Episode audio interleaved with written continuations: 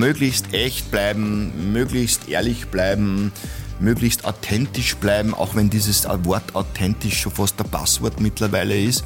Sich einfach nicht verstellen. Dann funktioniert es in der Regel am besten. Hallo und herzlich willkommen zu einer neuen Episode unseres Leaders 21 Podcasts.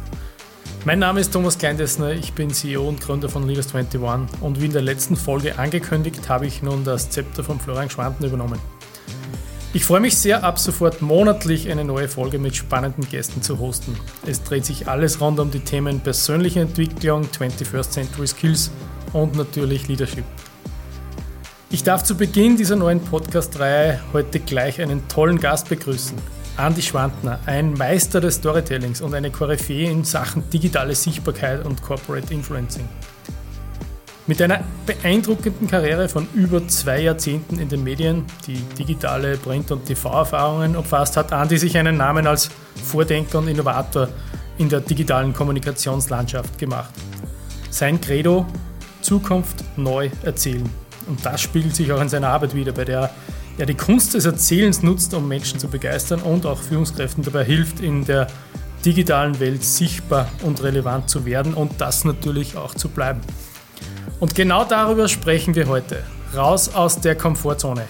Digitale Sichtbarkeit für mehr Erfolg lautet unser Thema. Es freut mich sehr, dass du heute da bist. Herzlich willkommen, Andi Schwantner. Ich sage vielen, vielen Dank für die Einladung. Ich äh, fühle mich sehr äh, geehrt, dass ich bei dir sitzen darf, vor allem, wenn das jetzt sozusagen äh, äh, das erste Mal ist äh, mit dir als Host. Und ja, ich freue mich und danke für die Einladung. Gut, ja, sehr schön, dass du da bist. Starten wir gleich einmal rein äh, in die erste Frage. Und du hast ja eine beeindruckende Karriere in der österreichischen Medienlandschaft hinter dir, wenn man da so schaut. Erzähl uns bitte mal ein bisschen was über dich, über deinen Werdegang und vor allem, was hat dich bewogen, vom traditionellen Medienformat ins Social Media Business zu wechseln? Äh, eigentlich war es zweimal Zufall. Ja? Das erste Mal Zufall, wie ich überhaupt mit, mit, mit Medien in Berührung gekommen bin. Äh, ich habe immer schon eine Affinität für Medien gehabt, aber wie ich bei der Krone angefangen habe, das war Ende der 1990er Jahre, also das ist wirklich schon eine wirklich lange Zeit her, äh, das, das war damals, äh, Privatfernsehen hat es de facto nicht gegeben, Privatradios hat es noch nicht gegeben, äh, Social Media und sowas hat es überhaupt noch nicht gegeben. Ja? Also das ist schon sehr, sehr lange her. Ja? Und das Internet war zu dem damaligen Zeitpunkt gerade mal sieben oder acht Jahre alt. Ja? Also und, und mein, ich habe natürlich immer ein bisschen Medienaffinität gehabt, aber es war halt zu dieser Zeitpunkt extrem schwierig, irgendwie wirklich in den Medien Fuß zu fassen.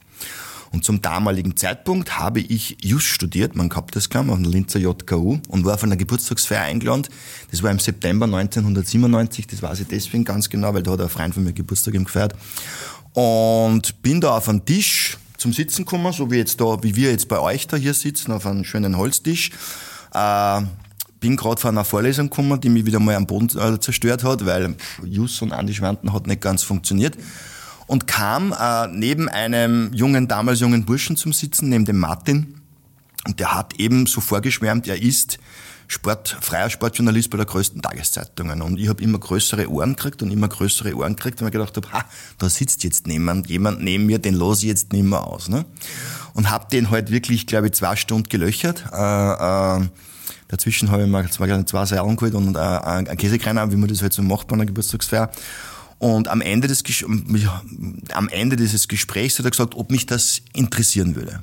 Dann habe ich gesagt, ja natürlich, weil sonst hätte ich die jetzt nicht zwei Stunden gelöchert. Ja, lange Rede, kurzer Sinn. Das war im September 97 und im März 1998 habe ich sozusagen äh, meinen, ersten, meinen ersten Tag gehabt in der Sportredaktion der Oberösterreich-Krone. Ja, und hat mir gefallen, bin 23 Jahre geblieben. Ja, also erster Zufall. Ja, und, und der zweite Zufall war eigentlich, wenn wir jetzt über die digitale Sichtbarkeit sprechen, als ich mich 2021 entschlossen habe, was Neues zu machen, also äh, äh, neue Wege einzuschlagen, äh, war mein, mein erster Fokus, ich konzentriere mich äh, äh auf Change Management und digitale Transformation, weil ich das auch in den letzten Jahren äh, in, der, in der Redaktion begleitet habe, äh, diesen Umbau von einer klassischen Printredaktion in eine crossmediale Redaktion. Und, und habe die ersten Monate ja auch die Zeit für mich genutzt nach 23 Jahren und habe sehr viel über LinkedIn kommuniziert. Ja. Also äh, ich wusste schon, dass äh, LinkedIn äh, mein neues Netzwerk sein wird, was sehr viel um B2B geht und die anderen sind eher B2C. Und auch hier war wieder der Zufall, äh, hat Regie geschwört, weil ich war dann im Sommer oder Ende des Sommer, Ende August, Anfang September auf einer Veranstaltung und plötzlich klopft man von hinten wer auf die Schulter. Den kannte ich äh, und der sagt, du, äh, jetzt muss ich mal, jetzt verfolge ich dich schon länger auf LinkedIn. Das gefällt mir ganz gut. Glaubst, kann man das bei uns im Unternehmen einsetzen? Und ich habe mir dann gedacht, aha, okay, das, das, da gibt's ein Need. Ja, weil ich mache Social Media seit, seit dem Jahre 2007. Ja, also ich habe mein Facebook-Account 2007 gemacht. Ja. ja. Äh, habe hab einmal selbst sogar äh, äh, mitgegründet ein, eine, wie soll man das am besten sagen, also, also ein digitales Projekt. Also ich, ich sage immer zu mir Early Startup Founder. Ja. Äh, wir sind nicht berühmt und nicht reich geworden damit, aber wir haben sehr viel Erfahrung gesammelt. Ja. Also ich war schon immer sehr digital. Und für mich war das irgendwie so ganz witzig, dass ich da plötzlich im Jahr 2021 angesprochen werde, ob ich irgendjemand ein Netzwerk äh, erklären kann oder wie das funktioniert. Und das hatte ich ja eigentlich ursprünglich so gar nicht am Radar, dass das, äh, dass das gebraucht wird. Aber auch hier wieder hat der Zufall eine Rolle gespielt. Ja? Äh, äh, bin dann sozusagen, habe meinen ersten Auftrag gekriegt für Unternehmen mit 700 Mitarbeitern, äh, äh, Führungskräfte eben zu schulen, wie sie denn am besten in die Sichtbarkeit, in die Sichtbarkeit gehen können, aber immer im Kontext zu ihren Unternehmen. Ja? Also wie sie Einblick in den beruflichen Alltag geben können, um auch gewisse Werte mitzutransportieren. Also da ging es ganz stark auch um das Thema äh, Image und, und dass es auf die Arbeitgebermarke einzahlt, also klassisches Employer Branding. Mhm. Okay, ja. Sehr mhm. spannend. Ja, Spannende Geschichte. Das war mal Zufälle, gell? Schon sehr früh reingestiegen in die ja. digitale Welt und dann aus dieser ja, Leidenschaft dann irgendwie auch den Beruf gemacht.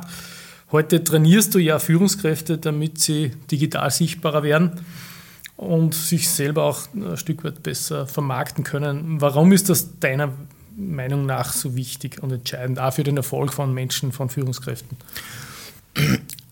Also wir wissen ja, und, und äh, da brauche ich jetzt, fangen wir anders an. Unternehmen haben heute ein Thema, das natürlich die Werbung, die sie ausspielen, äh, es wird immer mehr, immer mehr und immer mehr. Und ich glaube, und da gibt es, weiß nicht, ob es da empirische Forschung dazu gibt, aber zumindest sagt mir das, äh, äh, sagen mir das viele Rückmeldungen. Jeder hat irgendwo so seine persönliche Firewall entwickelt, dass alles, was irgendwie nach Werbung ausschaut, immer weniger zu uns durchdringt. Ja, das heißt nicht, dass gar, nicht ganz durchdringt, das will ich überhaupt nicht sagen, aber es wird für die Werbung immer schwieriger, zu den Menschen zu kommen. Das hat einerseits das Thema Glaubwürdigkeit, ja, mhm. äh, dass mittlerweile die Menschen einfach wissen, dass digitale Werbung eben nur Werbung ist und mit der Realität ganz oft sehr wenig zu tun hat. Mhm. Äh, und äh, die Menschen sich auch in den letzten Jahren sehr stark äh, von diesen digitalen Flut an, an Informationen abkoppeln. Ja? Was natürlich schon extrem funktioniert und gut in Erinnerung bleibt, sind eben äh, Beiträge, Kommentare, Likes von anderen Menschen. Das interessiert uns. Ja? Mhm. Ich glaube, das liegt in der DNA des Menschen, dass man äh, Tratsch und Klatsch, ja, das hört sich jetzt vielleicht ein bisschen blöd an, äh, lieben. Und wir lieben äh, wann andere Menschen uns Ratschläge geben, also oder wann andere Menschen uns in ihrem Beruf mitleben lassen. Mhm. Deswegen sage ich immer ganz gern, zeitgemäße Unternehmenskommunikation ist nicht mehr so wie vor 20, 30, 40 Jahren, äh, dass nur eine Person nach außen spricht oder nur eine Abteilung nach außen spricht, ja, sondern dass wir es schaffen, dass wir es auf viele, viele Beine stellen aus Unternehmen, Mhm. Das kann der Geschäftsführer sein, der CEO sein, mittleres Management, wie auch immer. Mhm. Und deren individuellen Netzwerke nutzen, um unsere Botschaften des Unternehmens authentisch äh, in die Netzwerke zu bringen. Mhm. Und da geht es ganz speziell darum, das soll nicht der nächste Kanal für irgendwelche PR-Phrasen sein, ja? Mhm. sondern da richtig funktionieren tut es dann, wenn wir den Markenbotschaftern äh, den Führungskräften als Unternehmensbotschaft oder wie das heute so schön heißt, Corporate Influencer, sehr viel Freiraum geben, mhm. äh, ihnen vertrauen, dass sie das richtig machen. Ja, da gehört eine Schulung dazu, aber grundsätzlich haben die Führungskräfte ein sehr gutes Gespür dafür, wie sie denn kommunizieren. Mhm. Da gibt es so Rahmenbedingungen, die man festlegen muss. Und natürlich ab und zu braucht man so den Anstupser, das ist immer so, das ist wie beim Sporteln. Ja. Ein, ein Trainingsplan alleine oder ein Workshop alleine bringt noch keinen Erfolg. Mhm. Hast du da vielleicht ein paar Beispiele dazu? Was rätst du deinen Kunden, Kundinnen, äh, da besser zu werden oder ihre Personal Brand aufzubauen, digital? Was sind da ein paar so Tipps und Tricks, die du mitgibst? Niemand, niemand lässt sich dazu zwingen. Das ist einmal mhm. das erste Unternehmen, die sich über solche Themen Kopfzerbrechen machen, äh, brauchen einmal die feste Überzeugung, dass das nur Freiwilligkeit funktioniert. Mhm. Und wenn wir schon beim Thema Leadership sind, äh, äh, es geht immer nur um Vorleben und nicht um Vorgeben. Ja? Mhm. Kann, ich tue mir sehr schwer als, als, als Geschäftsführer zu sagen, liebe Mitarbeiter, ihr solltet das machen, mhm. aber er selbst oder sie selbst hat weder einen, einen Social Media Account oder keinen LinkedIn Account oder wie auch immer. Also das mhm. ist schon mal ein großer Hebel, selber voranzugehen. Ja? Mhm. Ihnen auch diese psychologische Sicherheit zu geben, äh, Fehler sind erlaubt. Ja, die kann man korrigieren. Wir leben in einer digitalen Welt. Es ist ja ein Beistrichfehler keine große Hexerei. Ja? Mhm. Und wann einmal ein Tippfehler passiert, ja, das passiert. Das, das passiert überall. Äh, das lässt sie, lässt sie leicht äh, ausmerzen. Wichtig ist eben, wie gesagt, vorleben statt vorgeben, psychologische Sicherheit, schulen, ja, möglichst viel Freiraum lassen. Und äh, sie einfach mitleben lassen im Unternehmen. Wir sehen, also ich sehe ganz stark, wenn wir Markenbotschafter äh, Programme initiieren, ich komme jetzt gerade äh, von einem Termin, dass diese, diese Programme einen unheimlichen Impact haben auf Teambuilding, mhm. ja, dass die wachsen richtig zusammen. Ich sage ja immer, das ist jetzt zwar aber sehr hart, was ich klinge, diese Markenbotschafter sind auch irgendwie so die Special, Special Forces von einem Unternehmen, die gehen raus, die gehen in die Sichtbarkeit, die sind mutig, die trauen sich was, ja, und das wächst schon zusammen. Mhm. Gerade in großen Unternehmen auch ein Vorteil, dass man eben abteilungsübergreifend plötzlich Verständnis kriegt, warum Kollege X und Kollegin Y so arbeiten, weil sie jetzt gemeinsam in einem Team sitzen. Ja? Also hat mehrere Riesenvorteile. Einerseits echte authentische Sichtbarkeit fürs Unternehmen mit den Führungskräften. Andererseits extrem starker Zusammenhalt unter diesen Botschaftern, weil mhm. die tauschen sie plötzlich aus. Ja. ja. Das ist schon cool. Ja. Also das beobachte ich, das macht Spaß. Ja, äh, du hast auch das Wort Fehler angesprochen, kurz. Äh, Fehler erlauben, zugestehen. Da würde ich kurz ein bisschen einhaken. Kannst, hast du auch Fehler gemacht, online, Social Media mäßig? Äh, Ganz kann, viele. Kann, kannst du da vielleicht irgendeinen mir Fehler ja, oder irgendwas, was ja, dir in Erinnerung also? Mir hat ja keiner geschult, sage ich jetzt einmal. Ne? Also ich kann mich erinnern, ich habe mein, mein Facebook, äh, falls das noch jemand kennt, mein Facebook-Account 2007 eröffnet. Ja? Mhm. Und, und wir, haben ja, wir haben ja nicht gewusst, auf was wir uns da eigentlich einlassen. Ja, wir haben es halt einfach gemacht. Und ja, also über das ein oder andere Posting äh, mit einem unvorteilhaften Bild, wo man vielleicht äh, wirklich völlig in die daneben gegriffen hat, das hat es auch gegeben. Aber ja, dann haben wir halt daraus gelernt. Es ist ja damals alles völlig unterm Radar gewesen. Ja, also, wenn wir 2008, wenn ich 2008 ein Posting gemacht habe auf, auf Facebook, ja, das ist noch nicht so relevant gewesen. Es ist erst die Jahre später gekommen. Mhm. Aber, aber, ja, da passieren die kuriosesten Dinge. Ich habe mir, glaube ich, im Rahmen der Krone, äh, äh, ich glaube, es war beim Kronefest, ich weiß aber nicht mehr genau, ob es Kronefest war, auf jeden Fall eine Veranstaltung rund um die Krone. Und ich habe halt einfach von einem, einem Sänger ein Bild gepostet, ja, und habe den falschen Namen dazu geschrieben. Mhm. Ja, äh, und habe auch den falschen markiert, logischerweise. Der war schon auch am Kronefest beteiligt, ja. Ja. Aber halt völliger Zusammenhang und habe halt dann mein Handy ausgeschalten. Und irgendwann mal nach fünf Stunden kommt ein Kollege zu mir und sagt, du, einmal eine Frage, hast du schon mal auf deinen Facebook-Account geschaut? Nö. Das ist eine gute Vielleicht Frage. schaust du mal, ja. Also, ja, das passiert. Ja, mhm. ich kann es nicht ändern. Ja, wir haben es halt dann korrigiert oder ich glaube, ich den Post sogar gelöscht. Äh, äh, das soll nicht passieren, ja, aber es passiert. Es passiert jedem ein Fehler und, und ich sage immer, äh, wer frei von Fehler ist, soll den ersten Stein werfen. Also, das ist so. Ja.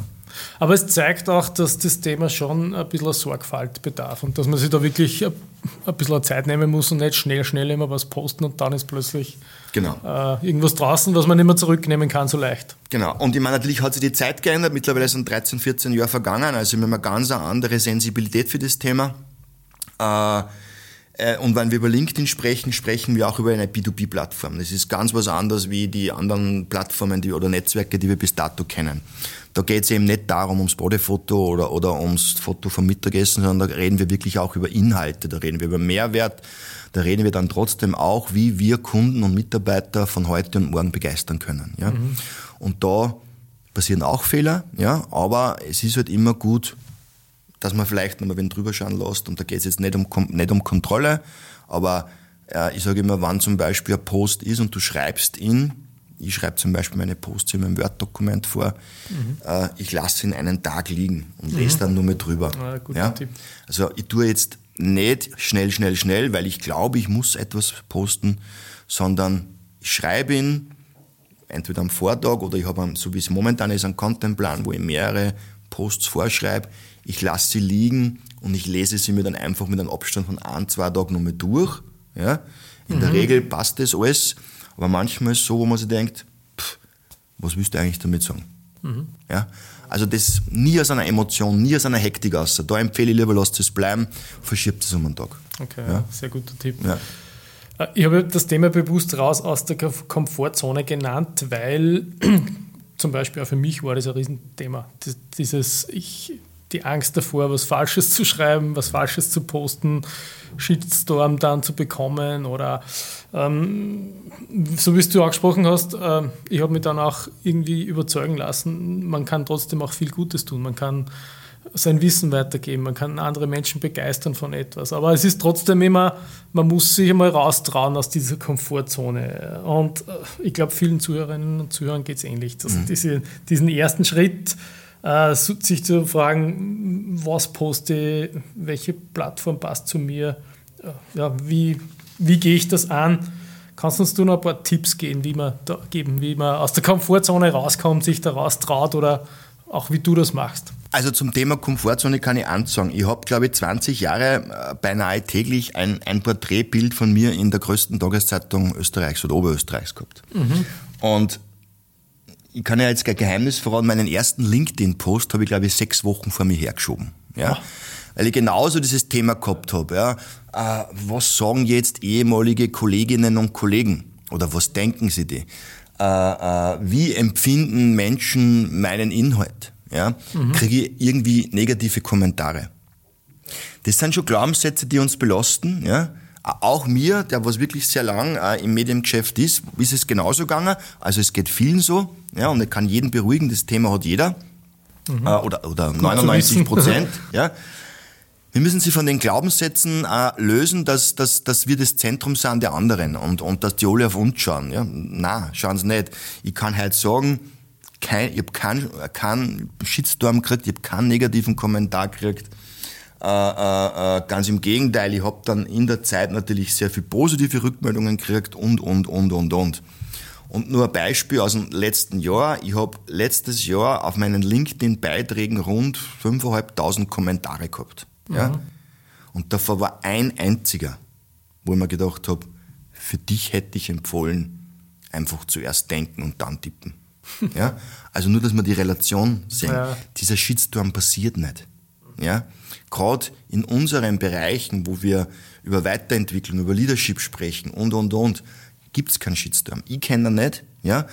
Äh, ja, man kann ja durchaus einmal einen Kommentar schreiben, der eine andere Sichtweise hat. Mhm. Das ist ja nichts Schlimmes. Da kann man sich durchaus damit auseinandersetzen. Mhm. Äh, ich glaube, äh, LinkedIn ist nach wie vor eine Plattform, nicht nur ich glaube, sondern ich bin tausendprozentig davon überzeugt, dass es so ist, wo ein sehr guter Umgang miteinander ist. Hat mehrere Gründe. Du bist als Thomas Kleindesser mit deinem Bild, mit deinem Unternehmen da drinnen zu sehen. Und du wirst da in der Regel ganz genau überlegen, was du da drunter schreibst. Und so mhm. es allen anderen auch. Ja. ja? Und darum haben wir dieses, diese Thematik kaum. Ja? Und also mal Glaubenssätze abpacken. Das zweite ist, muss ich auch ganz ehrlich sagen, sich ganz klar bewusst zu sein, macht LinkedIn für mich Sinn? Mhm. Ja, ganz klar, muss man ja, sagen. Also ich kann nicht Ziel? irgendwelche Ziele formulieren, weil ich noch gar nicht weiß, ob das für mich Sinn macht. Mhm. Und trotzdem auch zu wissen, warum bin ich auf dieser Plattform? Warum habe ich mich angemeldet? Was, ja. was, was, wollte ich da ursprünglich? Und wofür möchte ich gesehen werden? Mhm.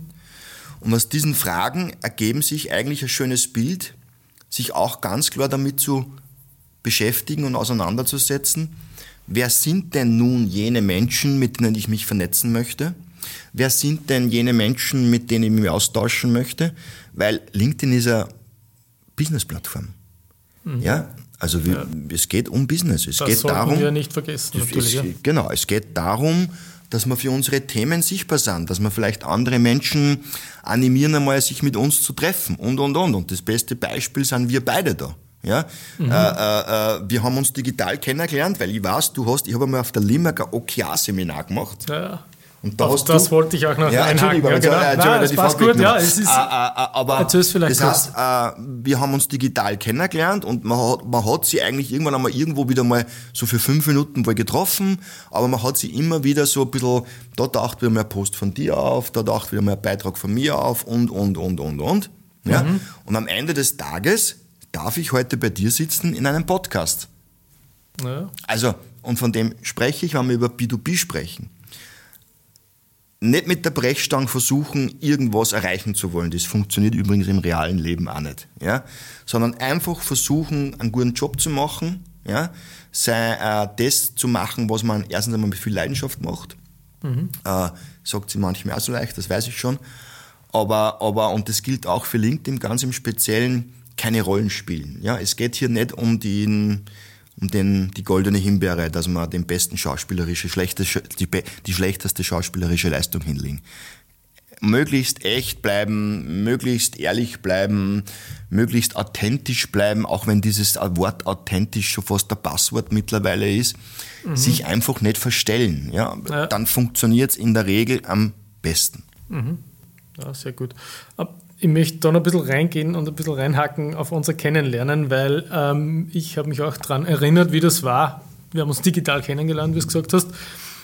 Und jetzt geht es mir ja oft so, ich werde ganz oft angeschrieben, weil ich vielleicht, weil ich CEO dort stehen habe und Menschen wollen wir, mir was verkaufen, was ja legitim ist. Das ist ja alle, irgendwie haben alle das Ziel, ein gutes Produkt an den Mann, an die Frau zu bringen. Äh, aber oft ist man dann schon ein bisschen negativ, so jetzt schon wieder jemand. Ähm, wie schaffst du das, dass du, dass du Leute kennenlernst, dass sie, dass sie überhaupt antworten oder dass sie dich interessant finden? Weil ich habe erinnert, wie hast du mich damals angeschrieben? Mhm. Ähm, vielleicht kannst du das, deine Tricks da ein bisschen ähm, erzählen. Dass, dass, dass nicht gleich alles wie eine Sales Pitch ja, wirkt. Sozusagen. LinkedIn hat eigentlich viel mehr mit dem realen Businessleben zu tun, als wir alle glauben. Mhm. Ja? Wenn wir über B2B sprechen, dann sprechen wir ja in der Regel über einen längeren Zyklus, bis man sich ein Geschäft anbahnt. Also mhm. ich kenne kaum jemand, der ins erste Gespräch geht und sagt, da war der Vertrag über 50.000 Euro als SaaS-Lösung. Ja? Mhm. Sondern es hat schon eine gewisse Vorlaufzeit. Ja. Und das hat es auch auf LinkedIn. Also wie macht man das? Also ich zum Beispiel, ich gehe mal sehr, ich, ich verschicke nicht planlos, ziellos und sinnlos Vernetzungsanfragen. Mhm. Grundsätzlich vernetze, stelle ich Vernetzungsanfragen A an Menschen, die ich kenne oder die mir irgendwann einmal in meinem echten Leben unter äh, über den Weg gelaufen sind. Mhm. Und B, oder die ich neu kennenlerne. Mhm. Und B, vernetze ich mich nur mit Menschen, die auf meine Inhalte reagiert haben. Mhm. Okay. Also ich kann mich gar nicht erinnern, na, vielleicht einmal zu Beginn, das ich gemacht habe, aber also das heißt, ich mache einen Post, jemand reagiert drauf mit einem Like, mit einem Kommentar, was auch immer.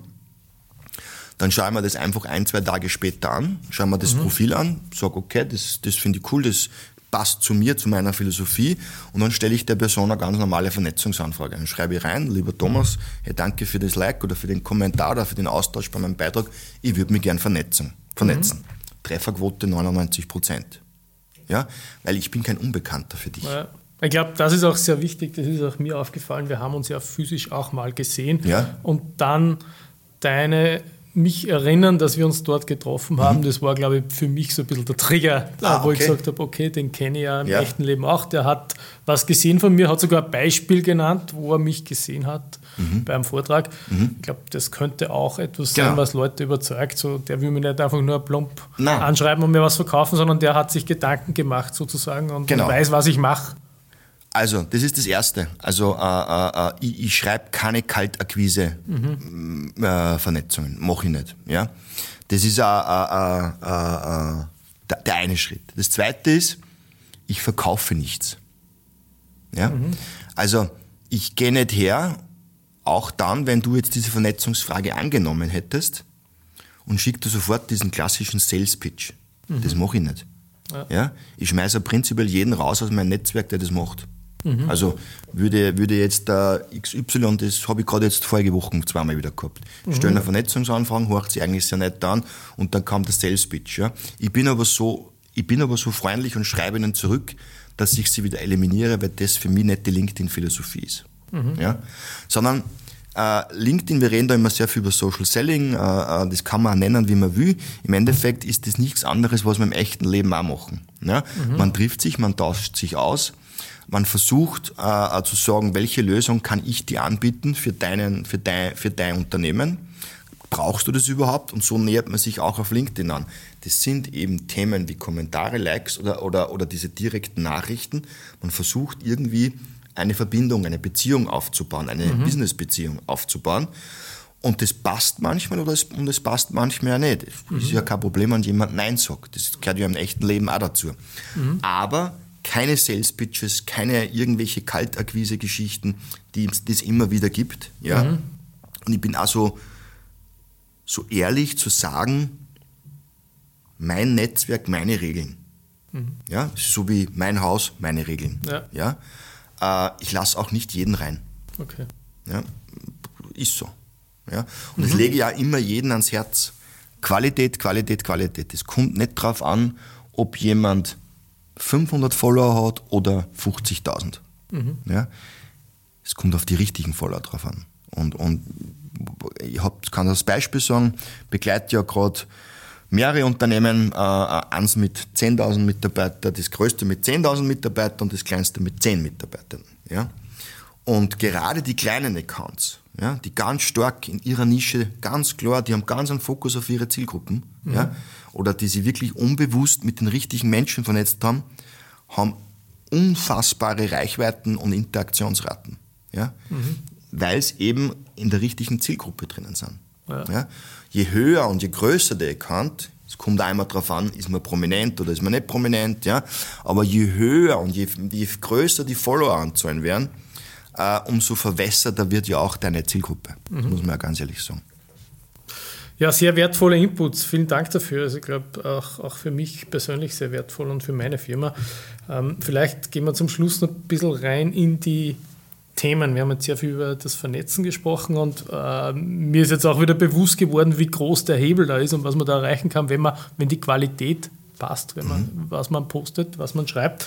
Aber vielleicht gehen wir da noch ein bisschen rein ins Du als Meister des Storytellings, äh, welche Elemente sind deiner Meinung nach entscheidend, um eine Geschichte fesselnd fürs Publikum relevant zu machen, äh, um, um das, was du schreibst, auch wirklich damit, mhm. das jemand lesen möchte. Weil oft kann man ja nicht von vornherein erkennen, ob das jetzt interessant wird. Und, und man kann ja nicht alles lesen, was einem irgendwie vorgeschlagen wird. Wie, wie, wie machst du dich interessant? Also, deine Geschichte.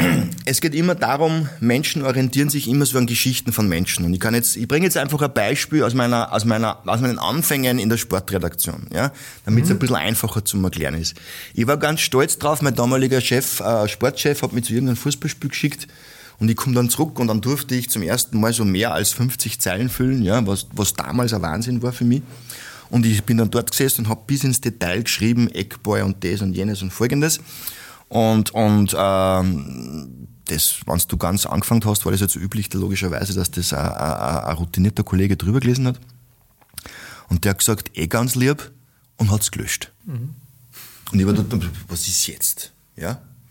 Er hat gesagt, du erzählst keine Geschichte über Menschen, du erzählst nur über was passiert ist. Okay. Ja, dass der Eckball in der 27. Minute war und dass vielleicht die Wechseln in der Zeit waren, interessiert grundsätzlich den Leser oder die Menschen nicht.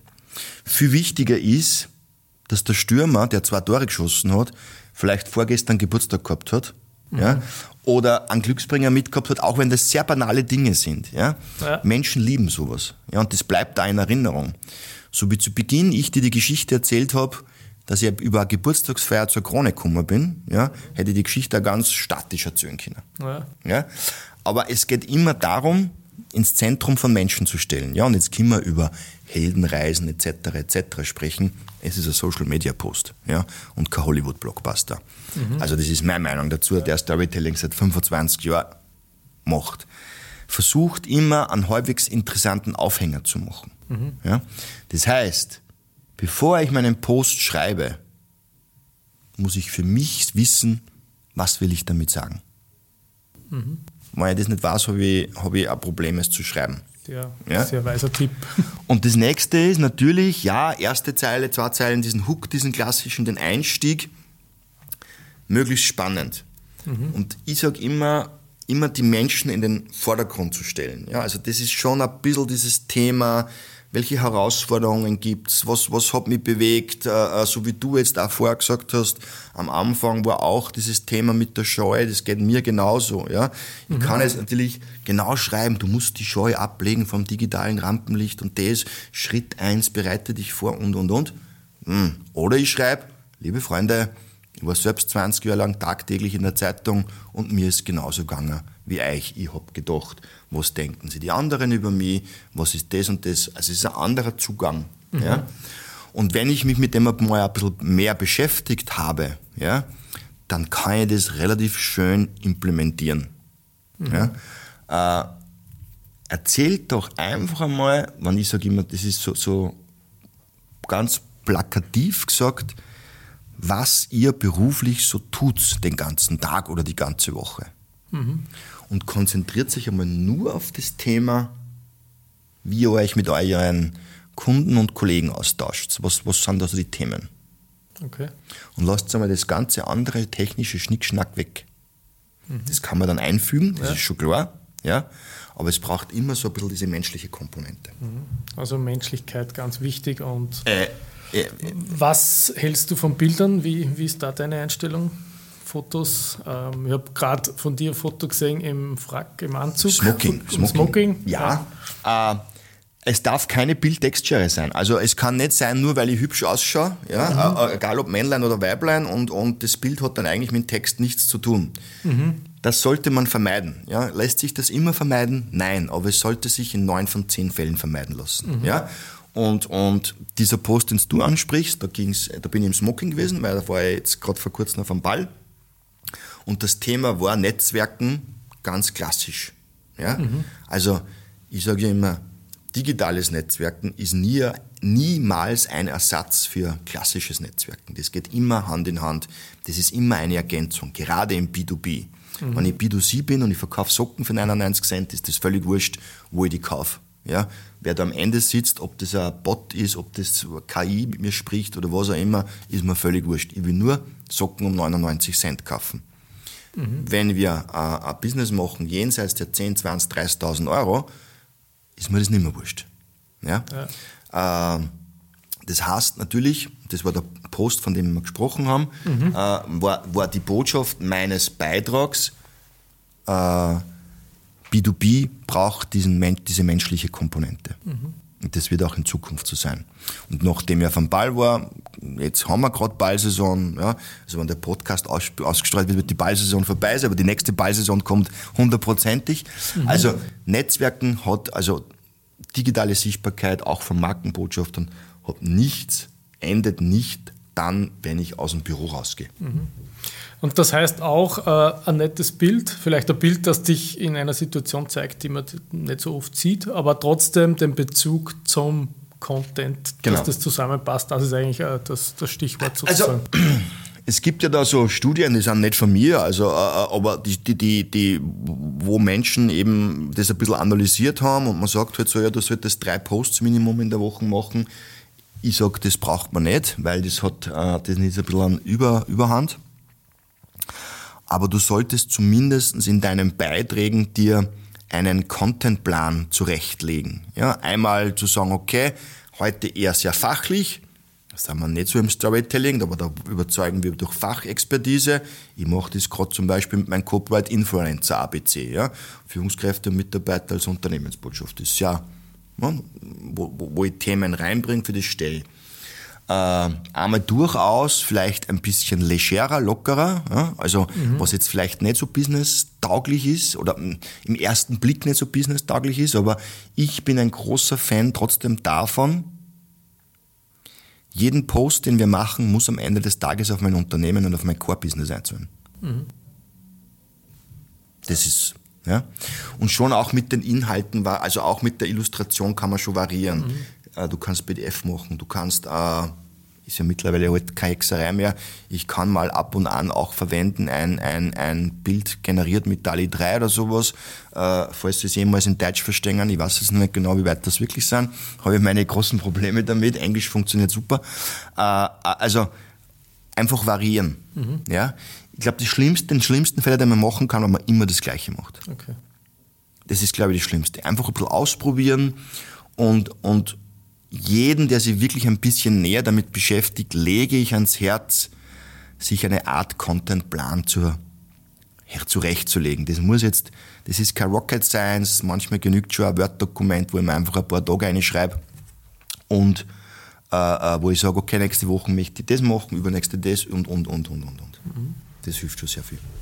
Ja, super, Andi, vielen Dank. Ich glaube, das waren extrem wertvolle Tipps, wenn es darum geht, raus aus der Komfortzone, digitale Sichtbarkeit für mehr Erfolg zu gewährleisten. Und wir könnten dir da stundenlang zuhören, ha, aber äh, die Zeit verfliegt. Genau. Ähm, zum Abschluss äh, möchte ich auf ein paar Fragen kommen, die du gern aus dem Bauch raus beantworten mhm. kannst. Das sind sozusagen die Fragen und die Best-ofs und Tipps und Erfahrungen unserer Gäste für die Weiterentwicklung äh, unserer Zuhörerinnen und Zuhörer. Die erste Frage ist, äh, welche Führungskraft oder Person hat dich in deinem Leben geprägt und warum? Ich bleibe bei den Führungskräften. So viel habe ich gar nicht gehabt, weil ich ja ganz lange bei der Krone war. Aber, was ja wenige wissen, ich habe ja, ich hab ja Hotelfachschule gemacht. Mhm. Ja? Und was jetzt nicht mein Lebensziel dann danach war, aber ich habe es trotzdem fertig gemacht. Man muss ja manche Dinge durchziehen. Und da mussten wir im Sommer Praktikum machen. Mhm. Und Hotellerie und Gastronomie Mitte der 90er, das war eher Hardcore. Ja? Also äh, da hat man schon sehr viel gearbeitet. Und ich habe damals in Kärnten an einem, in einem Vier- oder Fünf-Stern-Hotel, weiß ich jetzt nicht mehr, am Wörthersee gearbeitet. Und der damalige Maitre, also der Chef, der alles, was im Service war, äh, hat mich deswegen so be, äh, beeindruckt, weil der schon Mitte der 90er wirklich geschaut hat, dass seine Praktikanten oder die Praktikanten und Praktikantinnen wirklich nicht nur als Arbeitstiere benutzt werden, aus, ausgenutzt werden den ganzen Sommer, sondern sie wirklich einmal in der Woche die Zeit genommen hat, mit uns jungen Menschen über Themen aus der Hotellerie und Gastronomie zu sprechen. Da war ich damals 16 Jahre alt, weil mir war damals schon bewusst, dass ich nicht in dieser Branche bleibe, ja, aber es hat mich schwer beeindruckt. Mhm. Also auch hier wieder Menschlichkeit genau. und sich mit Menschen ja, beschäftigen. Ja, also es geht ja auch im Thema Leadership ja. darum, sich neu und sich mit Mitarbeitern auseinanderzusetzen. Genau. Ja? Und, und der hat das genauso in seiner Freizeit gemacht. Mhm. Äh, äh, er hat es in seiner Freizeit gemacht, bei uns war es Arbeitszeit. Mhm. Ja? Das muss man schon klar, klipp und klar sagen. Also da sind wir wieder beim Vorleben. Gutes Vorbild. Ja. ja Vorleben und nicht vorgeben. Mhm. Die zweite Frage, welches ist dein Lieblingsbuch oder dein Lieblingspodcast, was du empfehlen kannst? Es gibt kein Lieblingsbuch, das muss ich ganz ehrlich sagen, aber es gibt... Such dir eins. Na, ich, ich, lese, ich lese viele Bücher. Ja? Mhm. Und, und, und ich liebe nach wie vor Buch zu lesen. Ich höre auch, höre auch Podcasts, aber aktuell zu Hause liegt bei mir Wolf Lotter, das ist der österreichische Autor und Mitbegründer von Brand 1. Mhm. Und der hat eine Buchserie rausgebracht und aktuell heißt dieses Buch Die Gestörten. Ja, klingt spannend. Ein flammender Appell an alle Menschen, an alle kreativen Menschen. Das sind nämlich die, die gestalten. Das sind die, die uns voranbringen, auch wenn sie manchmal ein bisschen anders sind. Okay, ja, klingt spannend. Ja, kann ich nur empfehlen. Ja. Dann vorletzte Frage, welcher Kauf unter 100 Euro hat dein Leben positiv beeinflusst? Das ist eine Frage. kann auch ein bisschen mehr sein, aber Nein. irgendetwas Günstiges, was also, wertvoll ist zum Beispiel. Äh, nennt für mich oldschool. Äh, äh, das letzte, was ich wirklich für unter 100 Euro gekauft habe und wo das ich sehr sinnvoller finde, ist ein, ein, ein Abo für eine Wochenzeitung, die Zeit, mhm. ja, der auch ganz bewusst abgeschlossen, glaube ich, nur für vier oder fünf Monate, die macht mich schlauer. Mhm. Und Medien ist ein heikles Thema, sagen wir mal so. Äh, mittlerweile, glaube ich, schreiben es alle nur mehr das Gleiche. Aber in, in Wochenzeitungen haben wir oder haben die, haben die Redakteure und die Journalisten das Glück, äh, nicht von diesem zeitlichen Druck äh, abhängig zu sein, diesen Fließbandjournalismus zu machen, sondern wirklich in die Themen reingehen zu können. Mhm. Und das macht Spaß zu lesen. Äh, äh, und wo ich da einfach sage, boah, habe ich nicht gewusst, bin ich schlauer. Mhm. Sehr cool. Ist es ja. nicht digital, ist total ja. ganz normal analog. Ja, auch du bist analog unterwegs. Ja, ja, ja, ja. Es braucht immer beides. Letzte Frage. Wie definierst du Erfolg und warum bist du erfolgreich? Puh. Ich weiß, die ist nicht leicht, aber ich glaube, da kann man, können also sich die Zuhörerinnen sicher immer Also es geht nicht um Geld, muss ich mal gleich alle enttäuschen. Nein, äh, Geld ist nicht die Definition von Erfolg. Die Definition von Erfolg ist, wenn man etwas mit sehr viel Leidenschaft machen kann, das einen Spaß macht und man damit auch Geld verdient. Mhm. Sehr gute Aussage. Äh, äh, nichts zu machen nur des Geldes wegen, mhm. weil das macht dann nicht glücklich. Mhm. Oder Absolut. ich glaube auch immer, wie, wie, wie einer selbst äh, äh, konditioniert ist. Geht es nur ums Geld oder was geht's? Also mhm. ich war immer der Meinung, es muss extrem viel Spaß, also muss Spaß machen, es muss, muss, muss abwechslungsreich sein. Ja, natürlich ist das nicht jeden, nicht jeden Tag scheint die Sonne, das ist schon klar. Also das brauchen wir jetzt auch so bläugig zu sein, also wir glauben, jeden Tag gehen wir irgendwo hin und es ist alles eitle Wanne Sonnenschein. Nein, so mhm. ist es nicht. Aber es sollte der überwiegende Teil Spaß machen. Man sollte gerne in die Arbeit gehen, man soll, oder, oder gerne ins, ins Homeoffice, je nachdem, wo man sitzt. Ja. Mhm. Man muss sich mit den Leuten, die dort arbeiten, äh, gut verstehen. Und ich kann das zum Beispiel wie bei der Krone war. Ich habe meinen Job bei der Krone, den habe ich über zwei Jahrzehnte gemacht, niemals als Belastung gesehen, obwohl ich phasenweise 60 Stunden und mehr gehabt habe. Ja? Mhm. Aber das war für mich nie Belastung. Mhm. Das habe ich immer gern gemacht. Ja, sehr schön. Das heißt, dass dann macht, wenn es Spaß macht, dann kommt der Erfolg automatisch. Ja, also man muss, man, man muss, also, also es hat ja gerade dieser Tennisspieler äh, Melbourne gewonnen. Ich weiß nicht, der Italiener heißt das. Ja? Der hat gerade der Italiener Melbourne äh, Australian Open gewonnen und der hat einen ganz einen coolen Satz gesagt. Ich danke meinen Eltern, dass ich so sein durfte, wie ich war. Mhm. Ja? Die haben ihn immer unterstützt. Ja. ja? Also ich habe selber zwei Teenagerkinder daheim. Das gelingt mir nicht immer, weil pff, wenn ich immer, wenn ich immer das so machen täte, dass sie das machen dürften, was sie wollen, puh, da haben wir Anarchie daheim. Aber die Kinder, also zu unterstützen, auch auszuprobieren, dann sind wir wieder beim Fehler machen. Ja? Äh, wenn jemand glaubt, er schafft seine Italienisch-Lateinschularbeit ohne Hilfe, dann soll er es einmal probieren. Schauen wir, was rauskommt. Ja. ja. Ja, lieber Andi, es war mir eine Freude.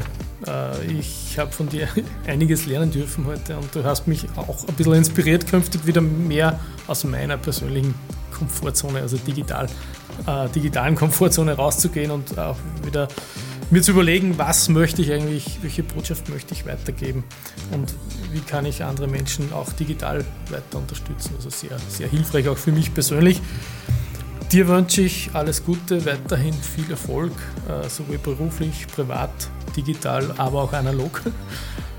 Und an die Zuschauer, Zuhörerinnen und Zuhörer danke natürlich, dass ihr dabei seid, dass ihr zuhört. Falls ihr Feedback habt äh, oder auch Themen, die euch künftig interessieren würden, meldet euch einfach per E-Mail an podcast.leaders21.com.